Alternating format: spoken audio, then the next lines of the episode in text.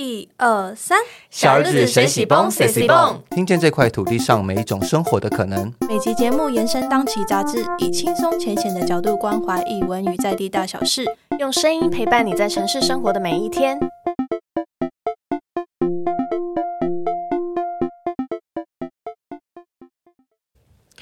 小日子谁喜蹦的听众，大家好，我是编辑嘉豪。那今年下半年呢，小日子将继续跟。台湾文化策进院合作，那我们一样邀请六位台湾的创作者继续来分享他们的创作故事，以及他们创造故事的现场跟当下。那今天很开心，其实我超级紧张，也很诚惶诚恐，因为以前我是念戏剧系的，然后听到当代剧场，听到吴兴国老师，然后那些脍炙人口的作品啊，像《欲望成国》啊，然后《利尔在此》这样子，都像是听到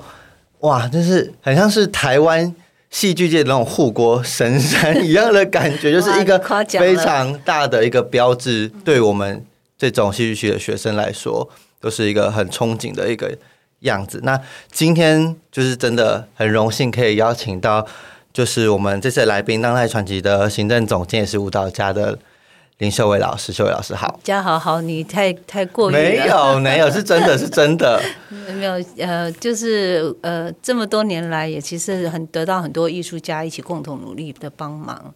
然后台前幕后，其实一个人成功不是他一个人，其实是一大群人就是来协助他的。我觉得尤其在剧场界，可以更能够感受到一个作品的呈现，或者是他是真的是一群人幕前幕后所有人为了一个同一个目标。在努力，对，所以，我们这么其实这个剧团三十六年了，所以这么三十六年来，不管是说艺术家的智慧啊，他们的才华，还有幕后制作人员，比如制作执行就特别特别的辛苦，然后配合的乐师啊、演员啊。大家共同的努力，才有办法。每一场的演出，对我们来讲都是第一场，也是最后一场的感觉，就是哇，卯上全力的去完成它。等一下，我要先打断老师一下，相信老师先帮我们跟各位听众朋友再自我介绍一次。呃，各位听众朋友，大家好，我是林秀伟。那我年轻的时候是舞者，也是编舞者。然后呃呃，在呃二零零四年开始，我就开始离开舞蹈这个。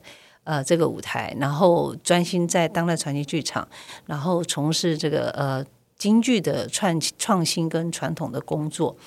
那现在我又好像又回到舞蹈的舞台上了，所以呃，等于是一个人要肩负了好多种不同的呃类型的表演。其实我蛮好奇，老师你当初怎么会？我想回到最源头，你当初怎么接触到舞蹈，或者是喜欢上这件事情？就是我觉得，我觉得我生而就是一个爱跳舞的人，因为我们家就是一个很平常的小康家庭，然后我爸妈是小生意人嘛，然后在基隆，那所以呃，我妈妈说我会站就会跳舞了，所以我们家没有任何一个艺术家。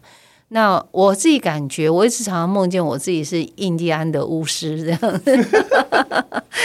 或者是原住民的巫婆这样。怎么是在梦里面？对 对对，都会都会梦见我是这样，所以我好像从小就很会那个呼风唤雨那样。对，所以我的作品也比较是仪式性比较强烈一点。那那就是后来是呃，因为呃呃文化学院那时候是专科嘛。然后呢，知道有在考考试，所以就自己编创啊，然后就去考试，也考上了。然后就在文化学院的时候，我就遇到林怀民老师了。然后那个时候其实年纪很小，应该是十六岁而已，因为五专科嘛，等于是高一的时候就进玉门了，所以一在玉门待了十年。然后后来就是跟吴兴国就组，一九八六年就是组。当代传奇剧场，然后一九八七年组太古大舞团。我其实蛮好奇，老师就是你说你中间虽然有离开舞蹈一段时间，那现在又回到舞蹈，就是又有再重新接触这部分。我想好奇，你说你怎么维持这个这么长久对于舞蹈上的热情？我觉得是生而无知吧，就是说，呃，我我记得有时候你这样，你永远都会回到幼儿园。比如说，你你幼儿园最强烈的记忆是什么？然后你在幼儿的时候，你就不断的在跳舞，或者小学你不断的在跳舞，这样。所以等等到你啊，当然经过社会啊，经过你那个年轻的奋斗啊，然后你追随你的梦想啊，然后到有一段时间，你真的觉得累了、倦了，你想要 pause，就想要暂停。可是那个那个欲望其实那个火种一直藏在你的内心里面，只不过是说你暂时把它封存起来。那我个人的个性是蛮有侠女的那种风格，所以我当时候是看到呃，二零大概在二零零六年的时候，零四年、零六年那段时间，我看到吴兴国真的超级痛苦的。因为虽然说我们每次演戏都前后台都一百多个人，然后靠一个民间的一个团队，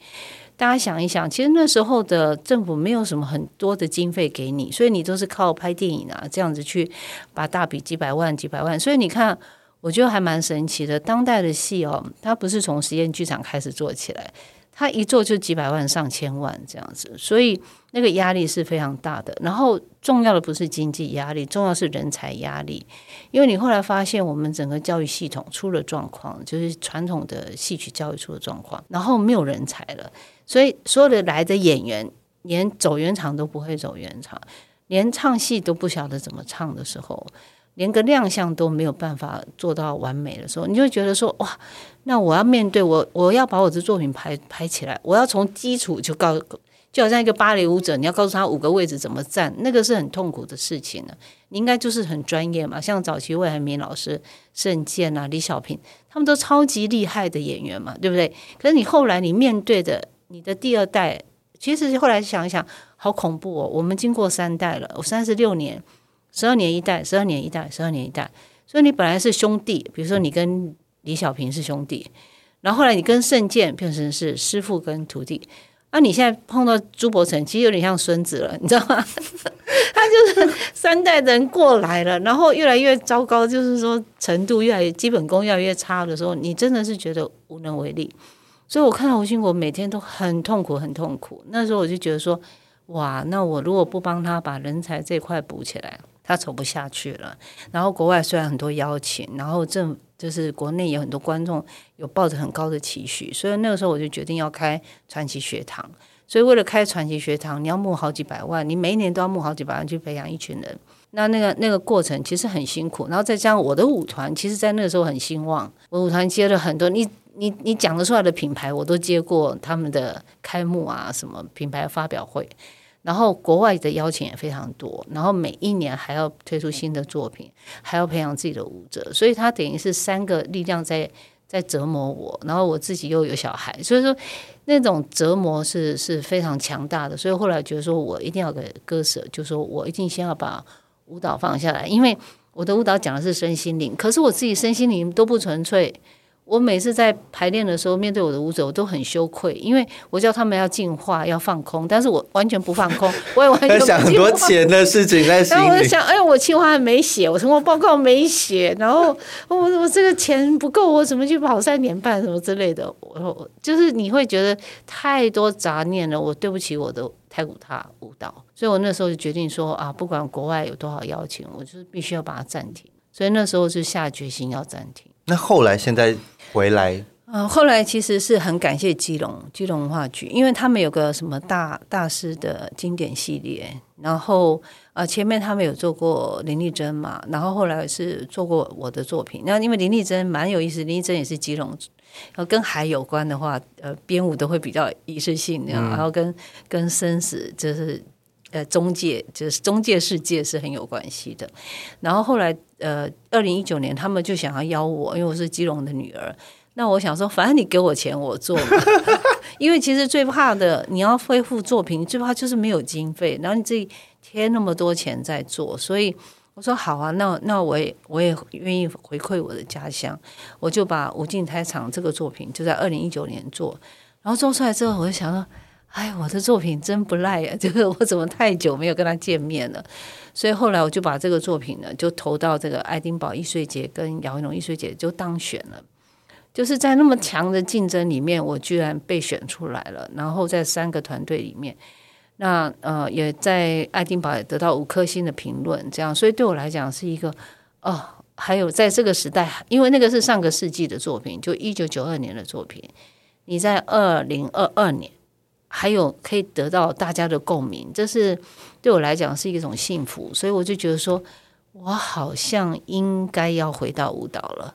把我以前在国外或者我喜欢的作品，应该再重新呈现给大家看见。为什么？因为那是上个世纪台湾的当代舞蹈的发展。那目前只剩下林丽珍啊、林怀民老师都退休了，也等于是说，大家可以看到上个世纪的当代舞蹈已经不多了。那应该是自己当做一个资产，要接棒对对要 要接棒对对对，就是说让大家看到，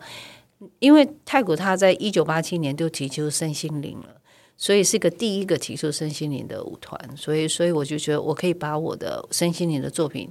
都再度呈现给观众看。那你重新回到，然后重新站上舞台跳舞，你觉得身体的感觉有跟你十几年前有不太一样？当然是跳不动啦，就交给女儿跳啦。对啊，但是你知道我在，因为我才刚从亚威农回来嘛，那我坐在观众席，其实看到我自己的舞蹈，其实蛮泪流满面的，因为好像很多年少时期的那种对未来的那种憧憬、那种热忱、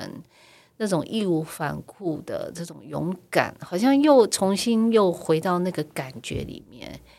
然后，呃，一方面听到的那个音乐、那个声音是史杰勇的声音，然后就回想我们在创作这个音乐的时候，是在他的普飞的录音室里面，每天晚上我们把灯关掉，然后开始跟他静坐啊、冥想啊，然后他就把声音哼出来给我听，然后一次一次去修改，然后这个时候说我这个时候要心跳，我这个时候要有这个海潮的声音。我这时候希望听到你的呼吸，就这样，就是把他的声音一直融到这个舞蹈里面。所以很多人在听到我的音乐之后，他觉得有画面，好像人在走一趟这个生命之旅这样。所以，但是史杰勇已经过世了，因为他也是在指挥的时候心脏病病发，突然间很年轻就走了。然后还有就是说我以前的舞者，像肖鹤文，他也是很年轻的时候就参加我的舞团，然后。我女儿在跳的时候，我就一直想起她了，因为我女儿就跳她的位置，然后就觉得好像小可文又回来去跟我召唤、跟我呼唤这样子。然后我女儿幼儿幼儿的时候，就一直看着小可文跳舞，所以我女儿的跳舞的神态跟小可文非常像，还不见得跟我很像，就是跟肖鹤文非常像这样。所以我在想说，其实这些作品有时候并不是我一个人完成的。它是很多人在一起完成，我觉得冥冥之中是有很多力量在对或许这件事情发生。所以，所以我是觉得说，哎，我其实很多作品都有很多人这样投入他们的热情，投入他们的青春，投入他们的梦想去完成的。那我好像就这样舍弃他，我有点自私。所以我觉得我应该是把我认为好的作品再呈现出来。就举例子来讲。呃，《生之曼陀罗》也是史杰勇做的，九十分钟，这里面还有大合唱团在里面。然后像《大神记》是陈阳的作品，哇，那音乐好的不得了。我在想说，我不能自私啊，我要把他们作品呈现出来啊。对，所以我有的确有这个规划了。嗯，那你中间到了二零二二，你有在做一些改变吗？在这些把旧作拿出来的过程里，无尽开场没有什么改变。但是因为无尽胎场，我在编舞的时候，它已经不是编舞。有时候我们可以这样想，就是说，尤其是舞蹈的部分，就是它已经在那里了，作品在那里，而是你投入你的、你的热情、你的专注、你的情感、你的感受，然后看到一群舞者在黑暗当中，他们把那个你借由你的像巫师，我说像巫师，像导引，就是你现在蹲下来，然后你起伏，然后请你切断你的动作。就这样一点点引出来的时候，是我感觉好像有有一个力量一直在带着我去找到那个作品，所以那个作品对我来讲好像也不是我的作品，它是原本就在那，我只不过是把它呈现出来。甚至曼陀罗也有这种感觉，反而你自己想编的，反而编的东西不是那么的好，反而就是说它永远存在在那里的话，你去把它找出来，这样。所以像我接下来十一月四号、五号。我参加了那个西藏文化艺术节，我真的很高兴他们来找我。然后，因为他们其中有人知道我的作品，他们说我的作品太适合跟大自然啊、跟宇宙啊这些跟文化性有关的这种活动。那我会拿出我的梦想国度。可是我最近在编舞的时候，我就会想，我过去的东西文化性很强。但是现在的人在看进入剧场的时候，他希望得到更多当代的像您这样的年轻人，他跟我有什么关系？虽然你是文化系，你很崇高，就像李尔在此，为什么现在年轻人看了还是会流眼泪？因为他他在讲的还是一个人的身份认同的问题，就是一个一个呃一个文化的一种一个大灾问，这样，所以大家共同的问题，所以他不会因为时间退化。那像梦想国度，我就觉得我好像要找到一个新的共鸣，所以我会去改编那个作品。但是我觉得它基本上是好的，因为有一句话在这个梦想国度里面，他说：“你的天堂是你自己创造出来的。”就是你的梦想国度是你自己创造出来的，那就在这个精神里面，我会去强化它。哎，我好奇，那我以前有访过一个舞者叫刘艺玲，然后他跟我就是我们在讨论说，就是这个新时代的舞者，然后以及老师这个时代的舞者对于跳舞这件事情的思考，因为觉得这个时代的舞者由由于那个社会不太一样了，他的。他的媒介就是戏剧的媒介越来越多了，然后呃，他可以用手机直播就可以跳一支舞，或是它呈现的方式也不一样。然后我们接收新时代接收世界资讯的方式也跟你们上一辈不太一样了。所以我们在讨论说，老师有没有观察到，就是两个世代对于在舞蹈上面这件事情的想法有没有不太一样？他形容你们那一辈是比较专注，有点像是记忆型，然后非常的有点像是在跟一个。怎么讲？跟一个未知的力量接触的那种感觉，然后是在完全专心的，因为像是职人，然后匠师这样子的，在接受舞蹈这样的训练。我觉得都各有好处哎，因为我觉得反正就是一个百花齐放的一个多元的世界，所以你一定会找到你的知音，你一定会找到欣赏你的人，不管你用什么媒介来表达你自己。所以有人一辈子可能只做一个，比如说把旧画恢复，去模拟它，你会觉得哇，真的也很了不起这样。然后如果一个，比如说一个京剧的师傅，他很会去勒头，所谓的勒头就是说，一个演员他要把他的这个呃呃呃那个冠戴在头上，说那是个很大的学问，你要勒了他们做那么多翻跟斗啊这些呃高难度的动作，他他的盔头不会掉下来。所以勒头师傅也是非常重要的，而且那也是一个很大的一个技巧。所以我觉得是说，你只要找到你的方向，你用力的去钻研就够了。这样，但是我最近也在跟我的行政在讨论一个问题，就是说，呃，之前有很多国际的制作会跟我讲说，啊，老师啊，现在也没有人要读莎士比亚，也没有人要读贝克特啊。卡夫卡呀，然后当代一些作品还推得出去吗？然后他们关心的是两性平权呐，然后呃性性导错呃性性怎么讲？应该是性平的问题啊，或者是威权的问题啊，呃政治的问题、政治压力的问题啊，才比较有那个关注力。那所以的确是你在后来我去呃外亚维农或者亚维农去看的时候。也的确很多都在讨论这些议题，而且这种现象已经十年了。那到底那个古典的精神或者是经典的它的价值，在这个时代好像没有没有，已经慢慢失去了它的那个力量了。因为所有的艺术节的艺术总监在疫情之后整个大换血，也等于是说原本这些老神。那些老神在那个位置上已经几十年了，他们把持着这个剧场的呃这个风向啊，比如说莎士比亚也好，古典主义啊，已经四五十年了。那现在有新一代上来，他就比较就像你讲的，他是比较把呃现象跟对抗、跟冲突、跟矛盾呈现在舞台上。所以像太古他这样的作品，或者当代这样的作品，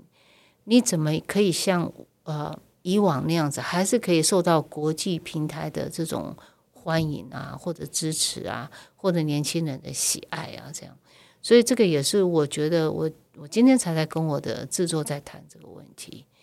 然后我也发现说，哎，现在我们的年轻的创作者，像文策院支持了，像黄奕他们支持了很多年轻的这个创作者，或者设计家，或者漫画家，他们很容易找到自己的市场，比如他们去跟别人。呃，合作跨界合作，或者在那边驻馆当艺术家，然后合作变成是这一代，就是说这一代的一个常态。可是我跟吴兴国是不合作的，我当然做自己啊！我为什么要跟你参参在一起？我要那个纯粹性。你你可以想象林怀民老师跟谁合作，林丽珍老师跟谁合作吗？很难想象，因为我们觉得我们自己的东西，我要精确的、纯粹的把我自己的东西呈现出来，因为一合作就是两个面相。可是现在的确是有两个面相、三个面相，也那也是一种欣赏的面相。所以我觉得还是看呃个人的选择，然后我相信你会找到知音。像譬如说，我们这去呃外雅维农好了，然后。我们的行政跟我们的舞者说说，哎，老师，好像中高年的人对你的作品好像会呈现比较高的兴趣，因为他们有跟你有文化的共同记忆，然后跟那个文明的这种这种熏陶，他们有，所以他们很感动，而且其实看我的作品的很多会流眼泪。可是后来演到最后就发现，哎，越来越多年轻人小孩进来看我的作品，他们又改观了，哎。好像年轻人也会喜欢你的作品，所以我是觉得是说，就像最近吴老师跟魏老师演那个《霸王别姬》在台北表演艺术中心这样，好多年轻人去看，很多人都说都在流眼泪，因为像这样子很安静的、很单纯的这种古典的老戏，节奏又那么的缓慢，可是他们得到巨大澎湃的感动，是因为演员实在是。太纯粹了，太有太有底蕴了，所以你会进入他们的世界。一千年前的那个楚汉相争的那个那个情感世界，那是很隽永的。所以不见得是说老的东西就不好，而是说我们有没有办法创造一个机会，让不同的族群来认识我们的艺术，而不是说我们自我就放弃掉了。哎，老师，就是你过去啊，就是。曾经做过，比如说你刚刚有提到，就是你以前除了舞团，然后还有仙谷老师这边当代的事情，然后还有你生了小孩，就是我想这个问题就是，比如说你以前遇到这么多，嗯，你身上担了这么多的责任的时候，呃，你之前有提到说你怎么去做取舍，然后以及那些取舍会不会曾经是你觉得创作的一个阻碍，或者是，或者换句话说，会不会曾经这些？责任或这些你遇到生命中这些的事情，到现在成为你创作的养分。嗯，吴兴国形容我年轻的时候是西藏牦牛。我说你干嘛把我形容成西藏牦牛？然后西藏牦个子很矮，腿短短的。可是你上山的时候，你去喜马拉雅山，你就把所有的行李都背在他压在他身上，他一定是很尽责任的帮你达到这个山顶，这样帮你攻顶。其实我我个人觉得我是很能载重的，我很能承重的，所以那个时候其实真的觉得蛮痛苦的。就是比如说吴兴国去拍电影嘛，他经常不在家，然后两个小孩，然后生病的时候半夜跑医院啊，一个拉着一个抱着，然后我又那么辛苦的，然后那个时候为了要支撑那个呃排练室的空间，我必须要开很多课，因为你要用课来养你的排练场。然后，因为你又教的很好，所以其他的幼儿园啊，很多教师又请你去教。那你又希望增加收入来支撑你的舞团跟剧团，所以你等于是说，你自己已经有个舞蹈教室，已经很辛苦了。你要去外接很多的课程，然后你要为舞团的行政，你要指导舞团行政怎么争取经费，然后你怎么去排练，然后你一年还要那么多次的表演，然后出国去表演，然后剧团也是那么大的一个演出，又国内演出又国外演出。有这么多的压力，然后你的老公又去拍电影，又不在家，因为那个时候是真的是觉得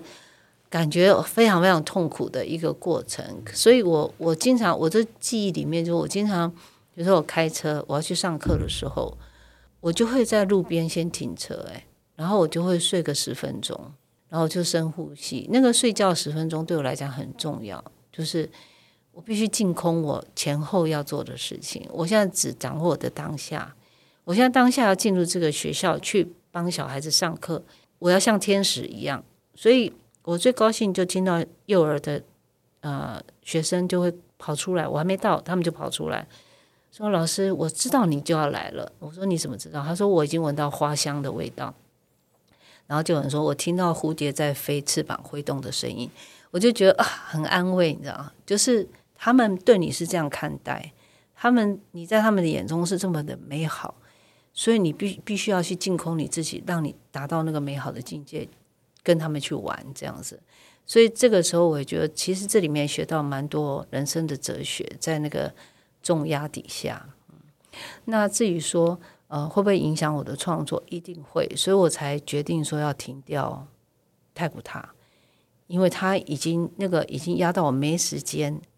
没有脑脑袋里面灵魂里面没有多的空间。去完完全全的奉献给我的舞蹈，我觉得舞蹈是很神圣的。我觉得舞蹈比剧场还神圣，因为它它要求就是你你从头到内到外，你没有一点点造假的。你戏剧有时候还可以给谁 玩一玩嘛，对不对？对，挑逗一下，然后跟观众哈拉一下，因为你要生活。舞蹈不是哎，舞蹈你就是相信你自己的身体，你就是全心全力的投入。然后，然后，然后，呃，进入，然后交给交给整个空间，这样对。所以我那时候就觉得啊，不行，我如果对舞蹈要诚实，我就是要停掉。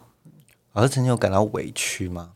有啊，就是我跟吴吴兴国说，我夜半落泪的时候，你可能不知道，这样就会觉得有时候会觉得，呃啊，吴兴国那么成功，然后五六千张票都卖光了，然后呃。大家都在呃接受那么热烈的掌声，那我呢？我是一直躲在幕后这样，然后呃帮他们订便当啊、买水啊，然后弄好宵夜啊，就是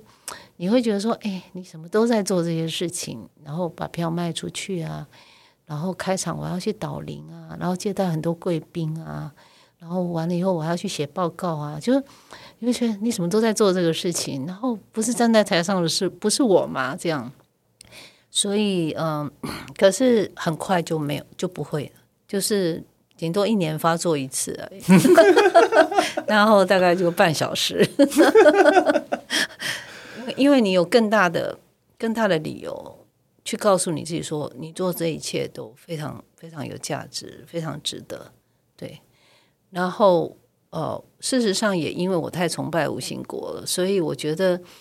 他是一个大将，他他是一个王，然后他所做的事情是很重要的，而且他这个人的气节非常的令人敬仰。那他做任何事情也不是为他自己，所以在这样的一个情怀之下，我是被他感动的。换别人不一定我会帮忙哦，对，所以不是因为他老他是我老公，我就会帮忙哦。如果他他他是科技业的，我也不见得会帮忙。对科技业，你给我钱就好了。科技业你给我钱就好，让我去跳舞就好了。可是因为他是舞台上的王，所以我觉得我我要成就他，就这样。所以像呃，秀老师，你跟。辛国老师就是都在同一个圈子里面，然后几乎呃生活这么重叠。我其实蛮好奇你们两个是怎么样，或是你自己去怎么样维持一个这么长久的关系？我觉得很值得年轻人借鉴。我经常他给我一拳，我给他一脚；他给我左巴掌，我给他右巴掌。我说的是，我说的是精神上的。嗯，我们两个其实是很对立的。对我们俩非常对立，而且我们俩经常针锋相对。跟我们相处的人都知道，尤其在创作的时候，我们是很激烈的，就是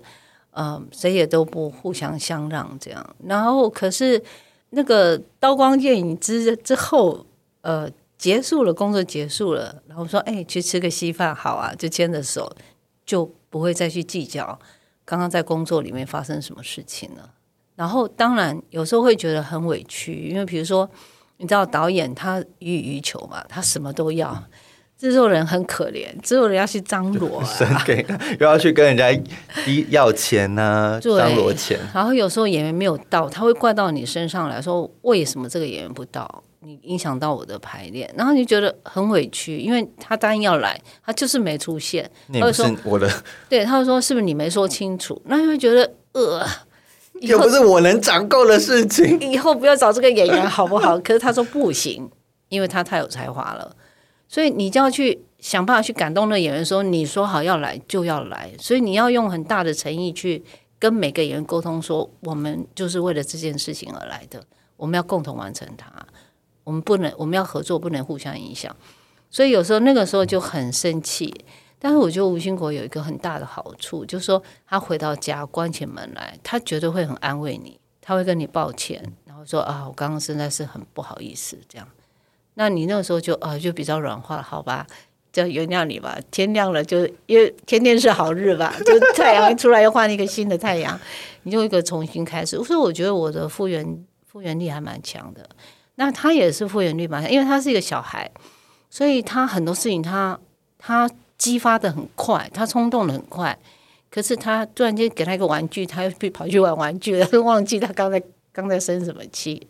所以你只要给他一个玩具，他会忘记前面那件事情了，所以挺好的。对，所以我们就是这样，呃，又呃，就是就是在这样的一个起起伏伏里面，在流动。我觉得夫妻之间的感情要流动，最害怕是两个僵住了。我我我有一个我有一个行政人员，他说他父母亲已经十年不讲话，我就觉得 好恐怖。你生活在冰库里面，然后都是用字条，我就觉得这样怎么活呀？所以我跟吴兴国是不可能三小时不讲话的，对啊，就大家来拼个输赢吧。你跟我讲清楚，我跟你讲清楚，这样子对。但是我觉得男生还是比较喜欢女生温柔吧，所以我经常也会看起来我很强势，其实我在家里是挺温柔的。我我不会。我不会那么强势的，这样，因为他有时候会说：“哎，我觉得我是男的，哎，我是女的，你是男的。”我觉得那个时候就觉得，哦，要警觉一下，我现在赶快回到女的吧。对啊，像刚演员没到那个事情，那呃，老师会怎么样在自己内心调节？要把就是，哎，他是我老公，然后就是工作跟关系要怎么很难拿？因为其实像。比如说像呃，我们一九呃二零一六年呃，应该一二零一六年，对我们演《浮士德》，那耿一伟老师嘛，就说：“哎，我台北艺术节，你们做一个戏，他想演洛丽塔，我不让他演，因为我在想说啊，你这老不休的教授，你演什么洛丽塔？因为那时候他是台艺大的专任教授嘛，我说这样会引起误会哎，因为他就是演一个教授跟他的那个呃妓女，就是呃就是呃就是他的。”呃，怎么讲？小玩伴 了，对对对的一个一个一个一个故事这样子。那我就觉得说，男人到年纪到了一定年龄的时候，他很想要回春，你知道吗？他想要是就在品尝那种樱桃那种那种那种非常甜甜甜蜜的味道。这样，我那时候已经猜出他的心思了。我在想，不行，你就是不能演洛丽塔。他就在那边研究洛丽塔，在读洛丽塔，我就赶快找福士德来。我找福士德去对付洛丽塔这样子，我说你是你是教授，你应该是演那个老教授、老学者，然后面临了你已经衰老了，然后你想要跟魔鬼交换灵魂，那要回到青春，你要重新去谈一场恋爱这样子。说这种事情它比较大一点的，那个它的哲学的那个背后是比较有个就信仰的问题，这样比较大。他好生气，你知道。他说：“为什么我不可以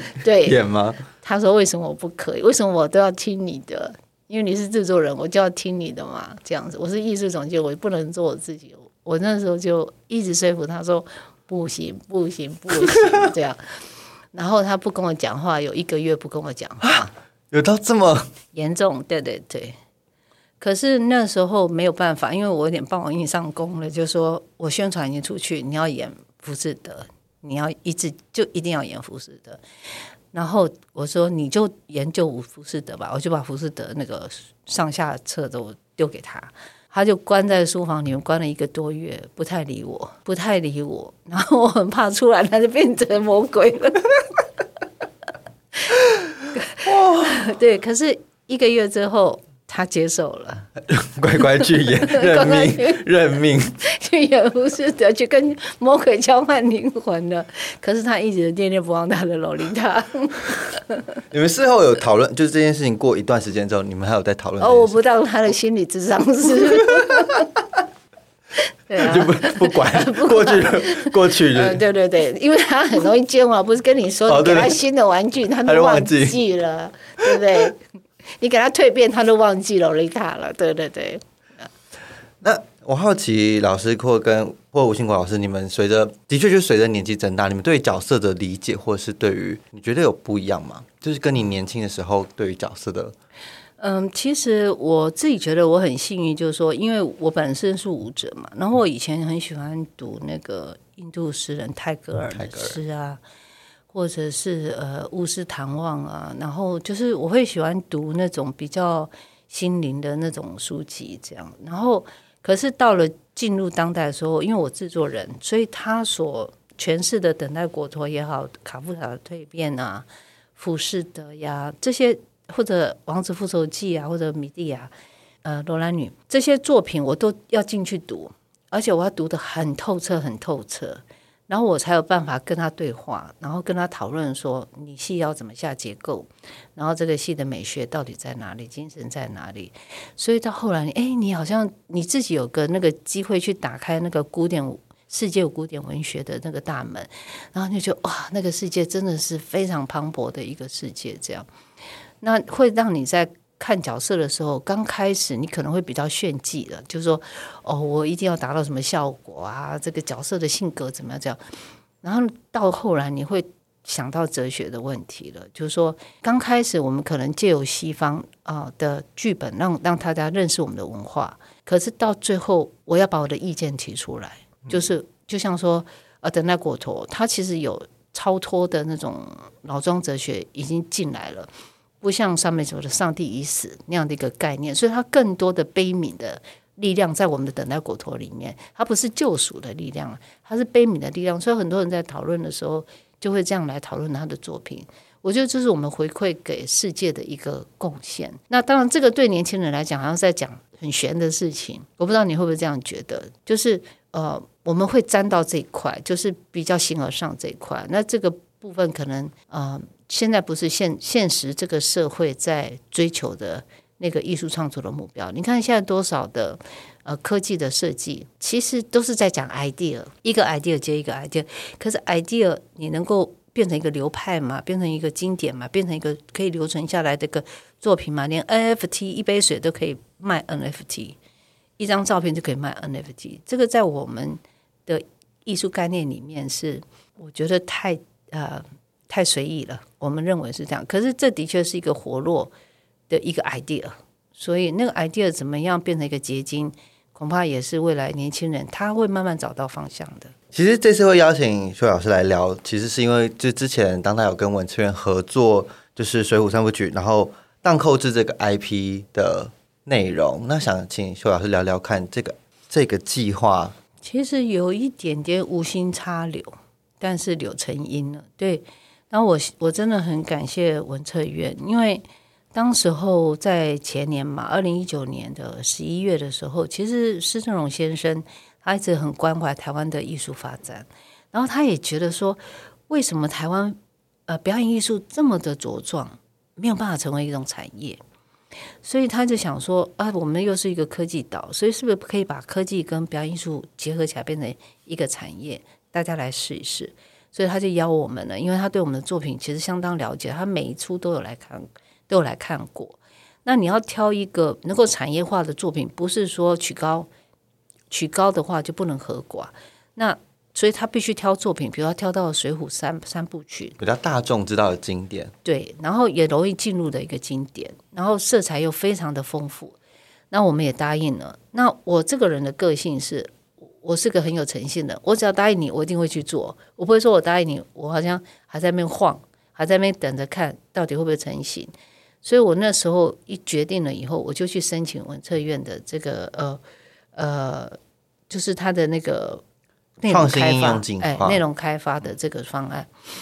然后没有想到，真的很谢谢文策院的评审，居然通过了。那通过之后，有有四百万的赞助，老师真的是写申请书的达人呢。没有啦，我是有人帮我贵人，我贵人太多了。光点集数那个刘玉树导演，他帮我很多忙，他教我怎么做，因为这个是写气完就跟国艺会写的方式很不一样。然后后来写完了以后，呃，当选了以后就觉得，哎，真的必须做哎。然后可是呃，事先那边的场域一直没有决定好。那可是我想说。我都已经答应了，而且我也得到了第一桶金了，我一定要做。那怎么办呢？你要拍完，你要做完是一千五百万，不是四百万的事情。那我就去跟我的另外的贵人说，请帮我募款。然后我有很多传奇雅士啊，长期在支持我们的。然后啊、像秦城科技公司啊，他们的呃陈美琪董事长也很关心我们，他就出面帮我们募资天使。好大部分都是科技业的老板们，他们就呃五十啊、一百啊、两百啊这样投入以后，让我们拍起来了。所以我们在二零二零年的十月就把它拍好了、然后拍好了，哎是从几月开这个开始拍啊？我们应该是二零二零年的年初，我们就知道我们已经通过了，所以我们二零二零年十月就开始拍了。你知道拍完了以后还要做动画、欸要做一年的动画，所以我们那时候是先先拍好再做动画。那现现在呃，我们有第二部作品，就《女神希望母》，相反的，我们先做好视觉动画，人再进去拍，因为我发现先拍好再做那个去背啊什么太痛苦。哦，对对对，所以这次是采这个策略，然后他也在两个月内帮我们把钱募出来了，然后我们就拍了，就完成了。然后所以后来等到呃去年的哎，应该是去年的七月，事先说啊，我找到场地了，我在一零一了，然后你们十月可以上吗？然后你们拍了没？我说拍完了，他吓了一跳，对啊、然后就很快就上线了，这样，所以我们觉得说这一切事情都是这些事是蛮多的因缘际会，然后蛮多的帮助，才有办法让我们达成。老师这一次跟科技这样子合作表演艺术，你你的感想？其实是蛮痛苦的，过程很痛苦，因为我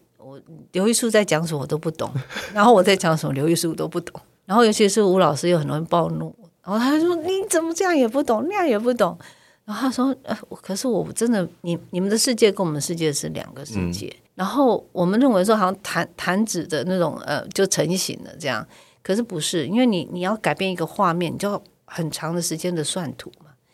那所以那个我们戏剧又这么的复杂，然后整个色彩、色调、文化性，它有一定的美学，但的你不可能是你光点级数，你不可能递出就跟我们美学是这么合的，对，所以这里面沟通再沟通，沟通再沟通，然后每次开会，我就觉得那个刘玉树导演简直快要头快要炸掉了。然后我们头也快炸掉了，然后所以我我们这次那个我们得到呃国议会的那个呃艺术未来的这个方案，我们就设了一个青创办公室了，就是说我们希望把年轻的表演者跟设计家，我们开创一个办公室，大家可以进来用这个办公室，然后你可以在里面长期的合作。长期的讨论，我有一个 case，我要怎么样去达到你表演者想要的，以及我创作者我的想法怎么合在一起。然后，因为我们有我们有有几千万的这种器材，你可以在里面实验。因为我们有个新的场域，就是传奇放送所，我们就会有个沉浸剧场，大家可以在那边实验，这样才能够从人才上面的跨域去解决我们的困难。所以那个过程真的是还蛮痛苦的。但是还好，就是说谢谢呃柯文双龙，他们提供我们很长的呃进去里面装台的一个过程，所以我们一直在磨合磨合磨合。但是后来也发现呃很有问题，就是说，因为它是一个长形的一个场域，那那你在拍的时候，你没有那个准备，是你要放在一个长形的长运动线，就是说你要让人家怎么看这个作品。所以我真的很感谢，就是说我们是去呃去年的十二月一直演到今年呃一月中。然后我们有六千个观众进来买票进来看，然后有的票是很贵的，三千三百块一张，那都很多企业界进来，然后他们看完都非常非常感动。那那个感动，我觉得我们还没有做的那么好。我觉得那个感动是因为起码我们开始了这件事情。第二个是说演员就出现在你身边，所以你真的很实际看看到演员的呼吸、演员的表演，你会得到那个立即的一个感受，这样。那所以，我们接下来我们女神西王母这个新的作品，我们在做开始的发想，就在想我要用什么样的空间给观众看呢？我不是空的空间，我可能还是有一些布局，高高低低啊，什么这种布局，所以观众进来，他是进来一个秘境里面来看你的表演，这个才是一个比较成功的表演，所以不会是整个是空的。哎，不好意思，所以第二个老师刚刚说，女神希望女神希望我们这个新的计划是是你们又再提的吗，对我们是 不是跟文策院？我们是跟文化部提的，那是异地共是演。老师做出兴趣了吗？没有，我觉得，嗯，昨天，嗯、艺术未来的那个，我们不是有两两三百个对，嗯团队去竞选嘛，然后十三个团队入选了，然后嗯、其实我感触还蛮深的，因为我是里面上去说明的人，说明会里面说明的人最老的一个，然后都是年轻人这样，因为我感触蛮深的。然后台底下有一些有一些学者专家也在也在场嘛，他说他看我上去说明的时候，他们很感动，那个感动是传统戏曲没有被舍弃掉，也就是说，我们当然看到哦，很多很酷啊、很炫啊、机械手臂啊这些，可是有一个传统剧团，三十六年的传统剧团，在提出这样新的 idea 要做，对他想要突破困境，他想要跨越时代，他想要站在元宇宙的时代浪头上，他想要继续带领一群从十岁开始就接受这么困难严苛的传统艺术表演的一群人往前冲，得到自己的原地，得到自己的嗯梦土，然后继续扎根，这样继续往前走。这是我们现在目前的使命，这样，所以我自己也蛮骄傲的，就是说，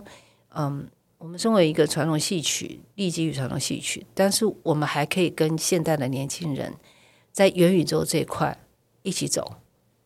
一起竞争，一起合作，这个是很值得安慰的事情。老师当初了解元宇宙花很久的时间吗？啊不过我我告诉你，我有去看《捍卫战士》而且我看这个 Four X 是不是？哦，我觉得好酷哦。然后吴兴国就说：“哎，以后观赏就是你说，他说，那你剧场怎么赢得过呢？然后说你剧场怎么赢得过现在的人对于这么看视觉化，这么娱乐性十足，你光是从椅子上表演，那个台北表演艺术中心那个椅子间隔距离是三十公分，人家间隔距离是六十公分，你就输了。你那还可以躺着嘞，还可以按摩嘞，对不对？然后打架的时候还可以，椅子还会有个力量，嘣就敲还可以吃东西耶。还可以剧场现在还不能吃东西对，不对？然后呃，那个下雨的时候还有雨水喷在你脸上，那样还有风。他是说，现在的表演艺术界真的是面临蛮蛮大的挑战，但是在这个蛮大的挑战，你会不会把自己弱化了、浅叠化了？你本来所坚信的那种所谓的作品论、作者论，然后回归到那个最核心的价值，那块有没有因为那么多的 idea 的冲击，你你已经被稀释掉了？那你一时之间，比如说你用你你用的沉浸剧场，你一时之间吸引了很多观众进入你的空间去看你表演，可是它可以长久嘛？它它可以永远就变成像魏海敏、吴兴国的粉丝那样，就是说他永远相信你，他永远追随你，然后他陪着你，他的青春、他的岁月也陪着你的青春岁月一起走过来。所以我也在鼓励我们的舞者或者我们的演员说，他们看完吴兴国跟魏海敏的《棒笔记》，他说他们冲击力很强哎。他们说他们知道他们自己在做什么事情，他们自己也希望能够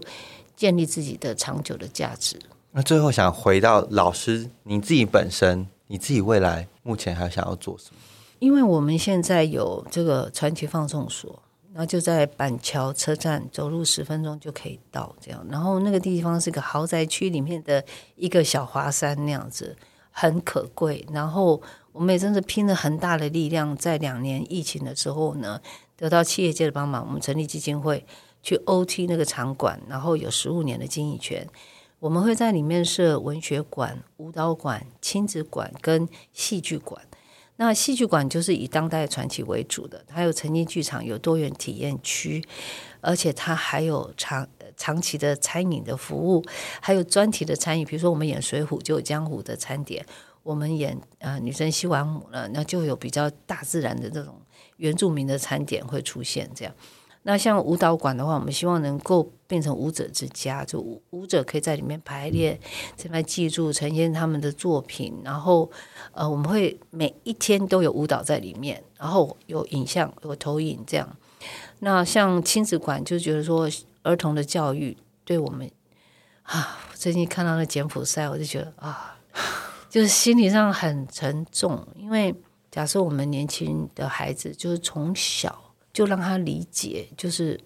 呃，比如说我现在所会想，就是说，比如戏曲里面有一个戏叫《奇冤报》，那也就是有一个人误入了一家黑店，然后后来被肢解了，被放在盆子乌盆记嘛，就会放在盆子里面，他就起来诉冤，因为那个本来那个接待他的人对他。表示很奉承很好，没有想到就是要把他取材，然后要把他杀了。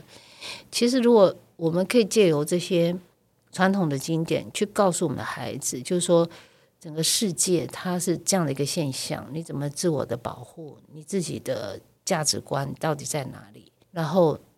呃，比如说像呃台北表演艺术中心，如果你有人性化的这种思考的时候，你的椅子不会那么窄。对，他连那个后台的化妆师的洗脸盆都只有二十五公分，真的，连洗手都很困难。那一个演员，他他化妆时候他要洗脸，他怎么洗呢？就说你有没有思考使用者他的的服务性这样？所以 一切都回归到人跟爱这种关怀的话，你的设计也不会偏离。虽然设计很漂亮，但是。如果说我们如果可以把这个呃传奇放送所变成是一个从幼儿到儿童到文青到中年人到老年人，他都会到了一个艺术天堂，那是我们想要打造的。所以真的需要呃，我们一定刚开始做一定会做的不好不完善，但是我们就一定会以人跟那个爱为本去营运这整个区域。而不是以商业利益来思考，所以我们真的很谢谢新北市给我们这个机会，因为我们不是财团，我们是一个小小的表演艺术团队，那我们只是很大的梦想、很大的勇气，但是我的确是很少的资源，所以我们一进去开幕，我们明年应该是六月会开幕，我们光是建设费就第一笔款就要募到四千万，我不晓得我这么会募款。我以前不管几百几百，现在都哈几千几千要上亿的。然后你有那个信念，好像大家都会很多人会来帮帮你的忙。所以，到如果我们开始卖票，希望大家率先来买票，大家一定要对率先来买票，然后让我们把把所有的设备啊、服务都做好。你就是先出钱去买好的服务。把服务都做好，然后连餐盘也会变得很美啊！这样就是，如果说啊钱不够啊，好了随意啦，就弄个白色餐盘就算了。这样就是说，有多少资源，我们就会回馈到我们的观众身上。那撇除工作，老师自己在精神上或是。现在是你觉得你的理想的状态吗？还是你其实有一个想要达成？哦，我非常理想，因为我个小孙女，我会把我的小孙女是让我跟吴兴国把我们对我们自己的小孩的，在我们年轻的时候奋斗的时候的疏忽全部补偿回来，所以每次六日跟他相聚，就是我们非常非常快乐的的时候。所以我觉得现在的生活真的是还蛮开心的，嗯。虽然六日还是会工作，但是总是会找到时间跟他相处。今天想谢谢秀伟老师来跟我们分享，那也希望各个听众朋友能够支持，像刚刚秀伟老师有讲到他们未来的这个计划，然后也可以继续走入剧场，然后支持当代。今天很谢谢谢伟老师，谢谢谢谢。以上节目由小日子制作。